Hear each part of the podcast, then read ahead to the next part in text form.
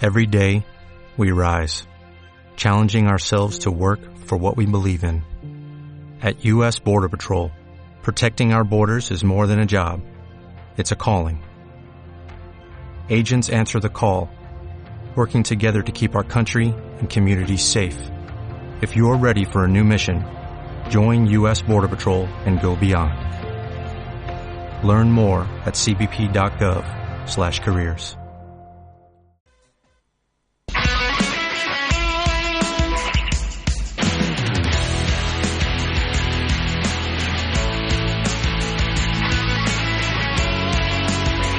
Estàs escoltant Ràdio Marca Barcelona, 89.1. Radio Marca. Ràdio Marca Barcelona també és a internet. Escolta'ns en directe des de radiomarcabarcelona.com. La web de la ràdio dels esports.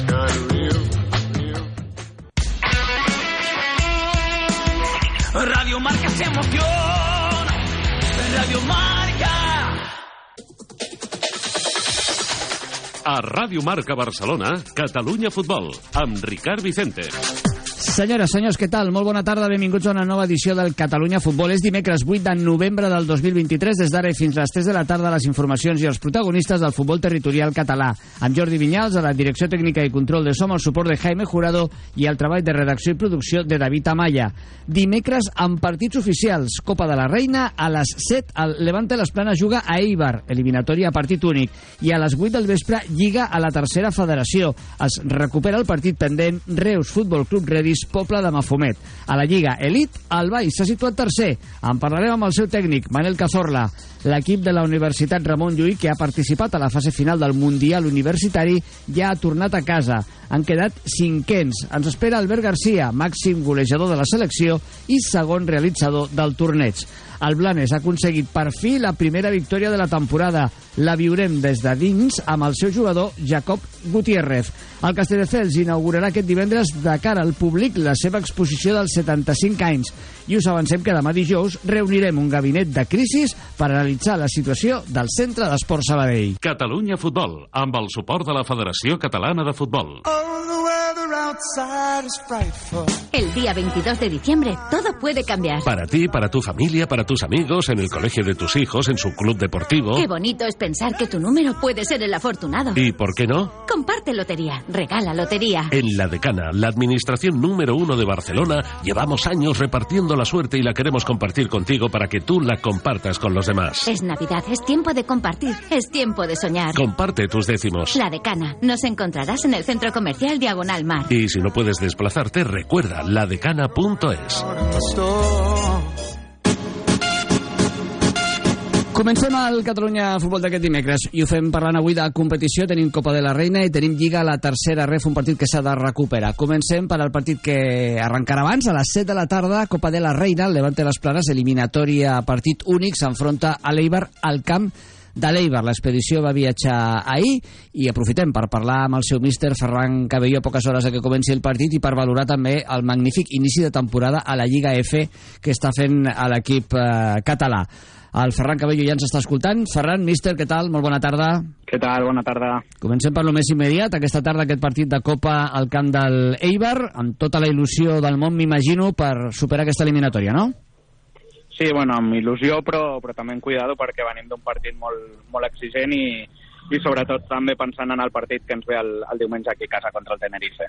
Jugueu al camp de l'Eibar perquè l'Eibar no estava en aquesta categoria la temporada anterior, per tant eh, juguen al seu camp, però ara mateix sí que compartiu categoria, de totes maneres la diferència de la classificació és en favor i bastant del Levante de les Planes. Com planteges un partit en aquestes circumstàncies?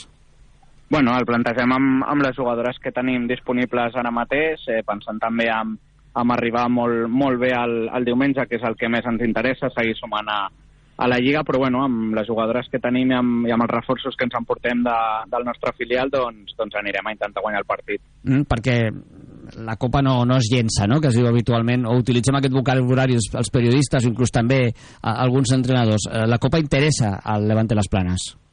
Sí, no, ens interessa i, i molt, sobretot per seguir eh, avançant doncs, posicions, però, però bueno, la nostra prioritat sempre direm que és la Lliga, que és la competició a la que ens rebem i, i doncs, lògicament ho intentarem guanyar amb totes les armes que tenim, però, però som molt conscients d'on està la nostra prioritat. Mm. La prioritat és la Lliga, i a la Lliga, eh, aprofito per preguntar-te, la trajectòria en aquest inici de temporada està sent, jo, jo diria que magnífica, no sé si inclús per sobre, o una mica per sobre de les expectatives, o molt per sobre. No, doncs jo diria que d'expectatives no. Eh, al final estem competint absolutament tots els partits. Ja ho vam fer la darrera temporada, però sense aconseguir doncs, aquests gols que ens permetien estar ara mateix on estem a la classificació. I bueno, al final és, és, és una manera de veure-ho, no? però, però el que volem és seguir sumant per estar doncs, el més tard possible eh, en aquesta posició. No? Sí que no és una, un objectiu nostre, però, però quan més lluny estiguem de la salvació, doncs, doncs voldrà dir que millor feina estiguem fent. Està clar que l'equip es mou ara mateix en una zona classificatòria molt diferent de la, de la temporada anterior, Ferran. Jo crec que, el, que l'any passat també estàvem, crec que amb 4 punts menys o 4 o 5 punts menys del que estem ara. Al final vam començar molt bé, també aquest any hem tingut la, doncs, doncs, la fortuna de, de poder iniciar molt bé aquest tram de temporada i veurem ara mateix, que és, que és el nostre repte, si ho podem seguir mantenint això és el que t'anem a preguntar, no? Pel futur. Eh, aquesta, més o menys, un cop vistos ja els rivals, set jornades disputades, eh, aquest és el nivell que ens pot oferir el Levante les planes a la classificació eh, o inclús creus que es pot millorar una mica? Perquè heu arribat a estar en posicions més altes encara, alguna posició més alta a la classificació. Sí, no, jo crec que al, al final el que hem de el que hem d'intentar seguir és doncs, doncs fent aquest, aquest, aquesta manera de jugar doncs, fer-la més efectiva, no?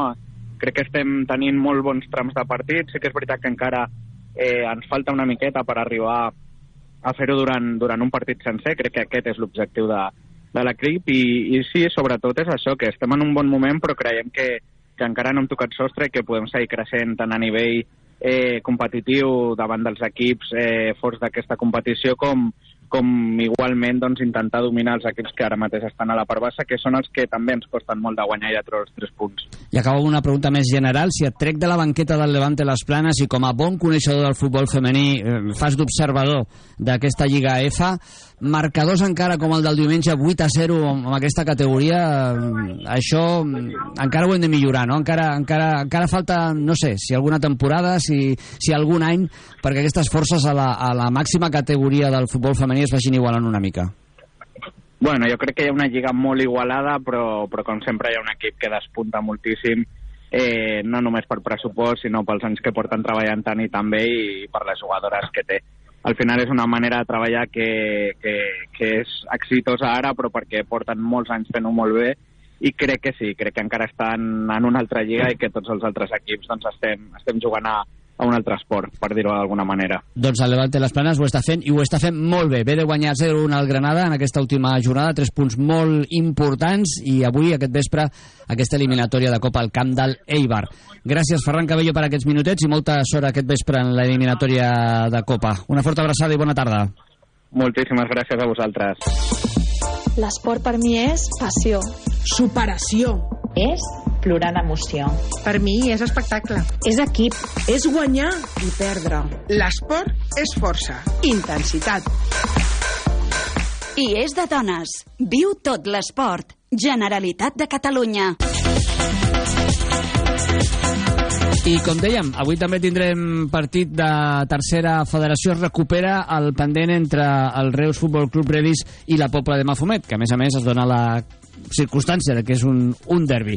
Anem a escoltar els protagonistes en la prèvia d'aquest partit. Comencem per Boaz Halebeke, el futbolista de la Pobla de Mafumet, ressaltant això precisament, que és un partit de proximitat, una Pobla de Mafumet que recordem ve de perdre aquest diumenge al camp del Vilafranca aparte de que es un derby, al final el equipo de cerca, al final aumenta esa, esas ganas que tienes. Y bueno, estos dos días hemos podido recuperar bien, eh, vamos con buenas, bueno, buenas sensaciones, con muchas ganas y ahora a partir de, bueno, a partir de hoy a descansar y mañana darlo todo en el partido, que estamos seguros que lo daremos todo y a competir al máximo. El partit començarà avui a les 8 del vespre al municipal de Reus i tenim ara connexió amb un dels jugadors, un dels capitans de la plantilla del Marc Carrasco, com és el Josep Ramon Sardà. Josep Ramon, què tal? Molt bona tarda. Hola, bona tarda. Un Reus Futbol Club Redis que ve de guanyar el Castelldefels 1 a 0, instal·lat a la zona alta de la classificació i que avui es podria acostar a la tercera plaça que ocupa l'Hospitalet. Com es presenta el partit aquest vespre? Doncs bé, la veritat que bé, amb moltes ganes, sobretot el, el jugar davant de la nostra gent, davant de la nostra afició, és un, és un plus més que ens dona i la veritat que amb moltes ganes, després de la victòria del, del dissabte, doncs amb, amb ganes i sobretot preparats per fer un bon partit eh, davant de la nostra gent. El factor derbi i que aquest partit sigui davant d'un filial com és la Pobla de Mafumet eh, fa especial a l'enfrontament? Bueno, al final és un partit més. Per nosaltres és, és un rival més. Sí que és veritat que, bueno, que tenim eh, coneguts, gent que amb amics en comú i de més, però bueno, per nosaltres l'afrontem com un partit més, eh, sobretot eh, més que res per, per seguir allà dalt, seguir intentant escalar posicions i, i disputar un bon partit, que segur que així serà. Era uns tapats que us esteu destapant en quant als pronòstics o ja des de sortida el Reus Futbol Club Redis volia estar a la part alta de la classificació? No, la veritat no ens van marcar cap objectiu eh, que no fos disfrutar de la categoria, que creiem que per, per la gent de Reus tornar a tenir futbol d'una categoria nacional eh, era algo molt important i, i no ens van marcar cap objectiu, simplement, sobretot, disfrutar de la categoria, eh, si la podíem salvar el més aviat possible, doncs, doncs molt millor, i a partir d'allí eh, lluitar per, per guanyar cada partit, per sobretot cada partit, i intentar estar el més alt possible. Mm. Eh, deia jo que la classificació, l'Hospitalet és tercer i el Reus Futbol Club Redis, eh, instal·lat en aquesta zona alta, és quart, i atenció perquè el següent partit de Lliga, aquest diumenge, que ja avanço que serà el partit màster a la sintonia de marcador Catalunya, serà un Hospitalet Reus Futbol Club Redis. Però ara mateix això queda molt lluny perquè primer s'han d'intentar guanyar els tres punts d'aquesta tarda. On poden estar les claus del, del partit que ha de fer el Reus Futbol Club Redis davant d'un equip amb les peculiaritats que ja hem comentat de la Pobla de Mafumet?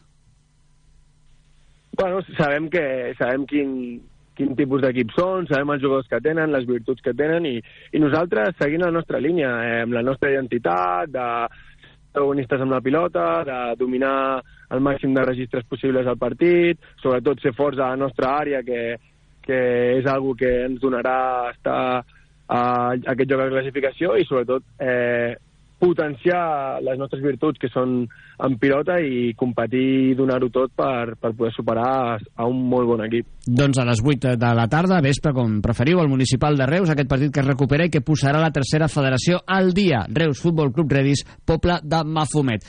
Josep Ramon Sardà és un dels capitans de la plantilla del Reus. Gràcies per atendre'ns, Josep Ramon, i que es vegi un bon partit. Molt bona tarda.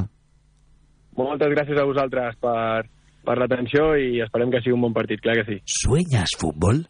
¿Piensas en fútbol? ¿Disfrutas jugando a fútbol? Pues ya tienes a tu disposición un lugar solo fútbol. fútbol. Decathlon. Ven, visítanos y equípate con todo lo que necesites. Prueba nuestras botas CLR y marca diferencias. Atrévete con el modelo Viralto. Conoce al completo nuestra gama de calzados y textiles. Camisetas, sudaderas, pantalones, calcetines. Ah, y serás atendido por nuestros especialistas en el deporte rey. Todo, absolutamente todo. fútbol. En Decathlon. Decathlon, de futbolista a futbolista. Te esperamos.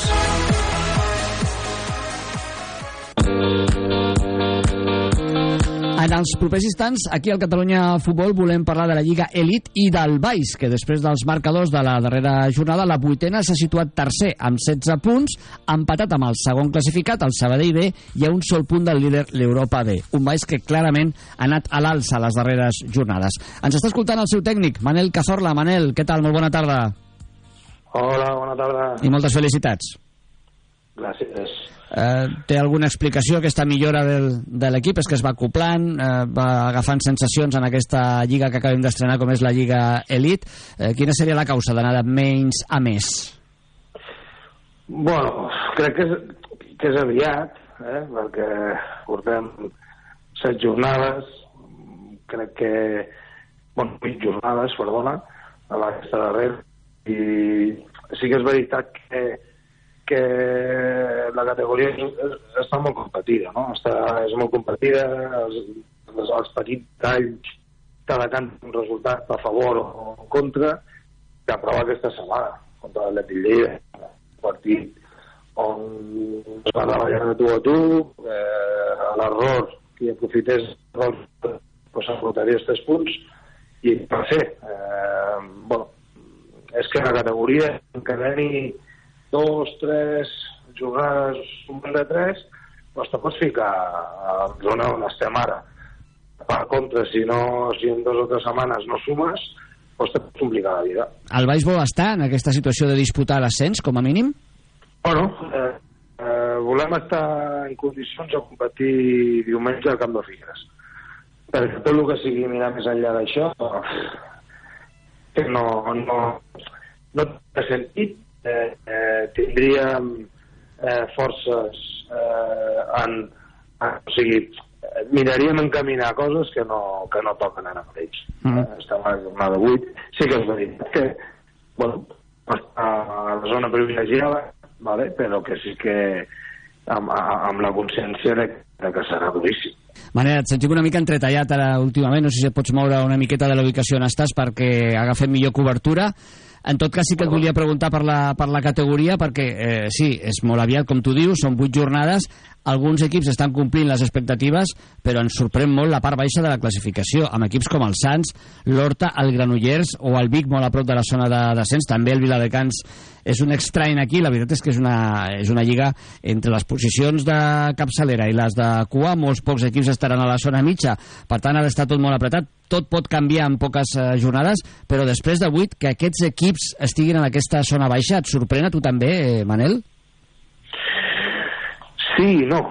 Sí, no, és el que t'ho comentava abans. La, la igualtat de la categoria et fa això, que si no, si en dues o tres setmanes no sumes, pues te pots complicar la vida. I per contra, si en dues o tres setmanes pues, tens aquella dinàmica bona i sumes, pues te pots explicar on estem nosaltres ara mateix, a la zona privilegiada, però és que serà tota temporada igual, eh? Eh, tothom parlava d'equips que estaven a baix a principi de Lliga i ara tenen 11, 12, 10 punts perquè han quedat dos victòries seguides. Eh, bueno, és que aquesta categoria té això té això, té, és, és, és tan competitiva que, que, que no pots aventurar-te a dir qui seran els favorits o qui ho passarà malament Sant Boià, Rubio, Guineueta són un exemple d'això que has dit, de guanyar un parell de partits i, i sortir d'una zona més complicada en la que estaven. També crida força l'atenció que siguin els filials els que ara mateix dominen el grup Europa B i Sabadell quan, quan pocs també ho, ho esperaven amb els noms que hi ha. Uh, en tot cas, així està aquesta nova Lliga Elite que s'estrena aquesta temporada. A tu què et sembla aquesta categoria? Uh, des de fora, els que no estem implicats, uh, ara mateix ens està semblant molt atractiva i molt emocionant. No sé els que esteu a dins si ho viviu igual i si us agrada, Manel. Bueno, eh, no és que ens agradi o no ens agradi, però és la que tenim i és la que tenim que, que, que competir. A mi personalment m'agrada, però no m'agrada que hi hagin tres grups de primera catalana. Eh, no, per mi crec que no té sentit. Eh, jo crec que tindria d'haver un grup de primera catalana i, o dos grups de primera catalana i, i, i un altre grup de tercera divisió perquè a Catalunya tenim un nivell crec que molt òptim per tindre dos, equip, dos, dos grups de tercera divisió com n'hi ha Andalusia com, eh, no sé per què, no m'interessa o... però, bueno eh, per lo que fa a la Lliga Elit que m'has preguntat, és molt atractiva cada setmana hi ha un partit que el donen per la tele hi ha equips ja ho estàs veient, la, la, totes les jornades, tot, hi ha molt de nivell, hi ha molt de nivell. Qualsevol equip de l'elit podria competir a tercera divisió perfectament.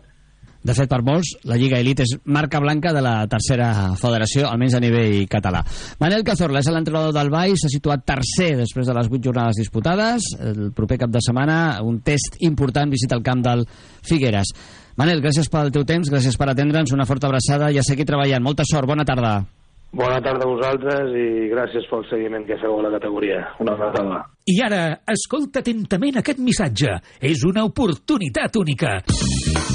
Ja coneixes Eninter, empresa líder en el manteniment multimarca d'ascensors.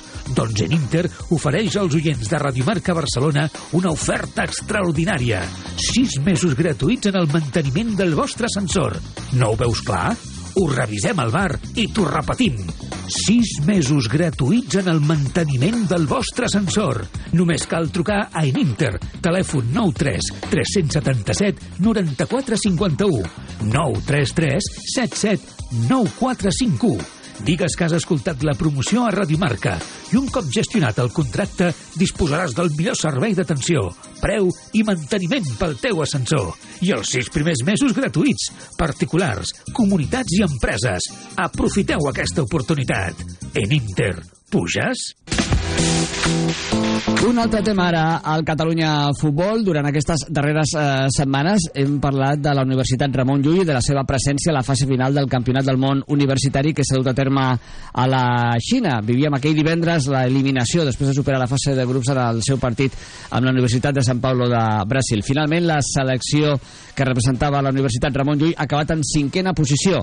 El seleccionador Rubén García ens fa un balanç, eh, valora aquesta cinquena posició i també l'actuació dels seus jugadors.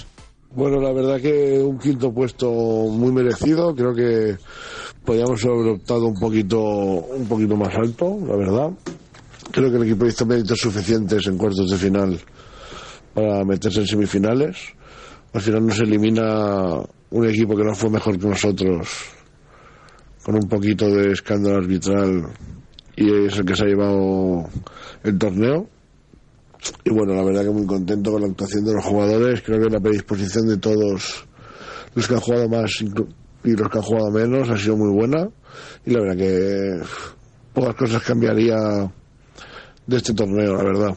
Estoy muy contento tanto con, tanto con la organización de la universidad, con Ares, como con el cuerpo técnico, como los jugadores de, que han ido convocados. i d'entre els jugadors hi era convocat l'Albert Garcia, futbolista del eh, Cabrils, equip de la segona divisió catalana, estudiant a la Universitat Ramon Llull de Digital Media i que va ser el màxim golejador de la selecció que representava la Universitat eh, Ramon Llull i el segon màxim realitzador del torneig. Albert Garcia, Albert, molt bona tarda. Hola, molt bona tarda. Felicitats a, en el capítol individual per ser el màxim golejador, segon del torneig i no sé què et sembla tu aquesta cinquena posició que va aconseguir la Universitat Ramon Llull. Doncs home, ens vam quedar amb l'espineta de poder aspirar una miqueta més, no? perquè ens va eliminar Brasil, que creiem que érem nosaltres una selecció superior, però bueno, així són les eliminatòries, no? que tu jugues tot un partit, és complicat i ens vam quedar amb l'espineta, però després de l'eliminació doncs, eh, vam haver de jugar també altres partits i estem molt contents sobretot d'haver finalitzat fins al final, haver-ho lluitat fins al final i una cinquena posició que ens, eh, ens, eh, ens fa el, la millor selecció, la millor eh, universitat eh, de la selecció espanyola en un Mundial. Llavors, eh, és un plus que, que s'ha de tenir en compte també. Hi havia jugadors de diferents categories, eh, havien d'estar evidentment eh, vinculats a la Universitat eh, Ramon Llull. Mm, ens és difícil imaginar una miqueta eh, el nivell no?, que pot tenir una fase final d'un Mundial d'aquest eh, tipus. Eh, el seleccionador ubicava doncs, en una espècie de, de, de, de, entre tercera ref i lliga elit. Eh, tu com ho veus, tu que vas estar damunt del terreny de joc? No, estic, estic completament d'acord amb ell i, i inclús una miqueta més. Home, jo a la nostra selecció teníem jugadors de segona federació, de tercera federació, jo sóc de segona catalana i em vaig haver de lluitar una miqueta al, al lloc, però sí, el nivell era, era bastant alt, vam parlar amb altres seleccions i ens van dir que hi havia seleccions com Ucraïna que tenien jugadors, tot ple de jugadors semiprofessionals i, i el nivell va estar alt i, i crec que la grandària del torneig ho va, ho va demostrar. Estaves en una època eh, doncs, golejadora, no? aquests quatre gols amb la selecció eh, Ramon Llull. Eh, no sé si et va trobar a faltar el teu equip, el Cabrils, en aquesta època que tu has estat fora. bueno, eh, al final tots som, estem, no estem en la nostra millor època. Eh, quan jo hi vaig estar fora vam perdre els dos partits eh, que jugàvem doncs, bueno, però jo crec que és una mala dinàmica que, que ara eh, jo per la meva part estic al 100% amb ells i, i amb la disposició de guanyar tot el que vingui per davant. Eh, ets un jugador, eh, si no tinc mal entès, que et vas formar molts anys eh, del futbol base a la Penya Anguera. Correcte. Un bon lloc per formar-se, eh, Albert?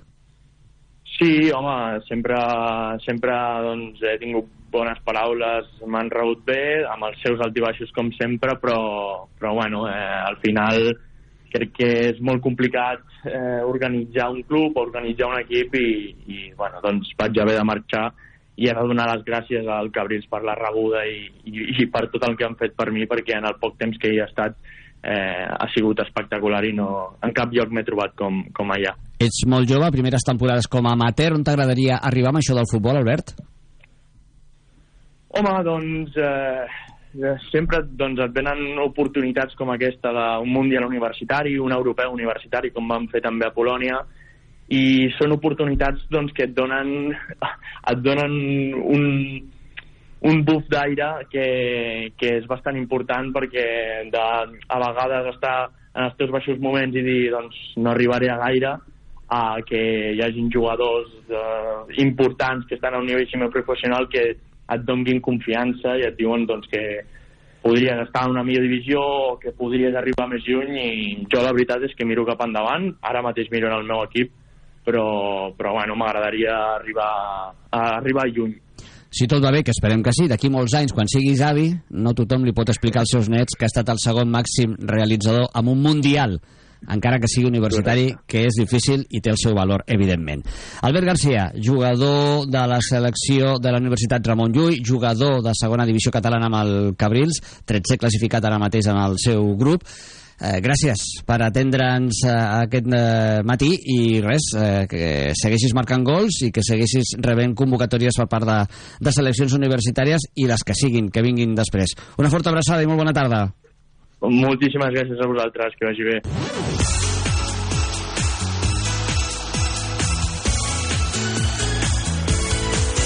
Aquest diumenge a les 11 del matí, Marcador Catalunya. Viu en directe tota l'emoció del futbol territorial català. Segueix amb els nostres enviats especials el desenvolupament dels partits de les diferents categories. Alineacions, gols, entrevistes, anàlisi, opinió... No oblidis, aquest diumenge a les 11 del matí, Marcador Catalunya. També pots seguir-nos al nostre compte de Twitter, arroba marcadorcat, a les apps d'Android i iOS i al web radiomarcabarcelona.com.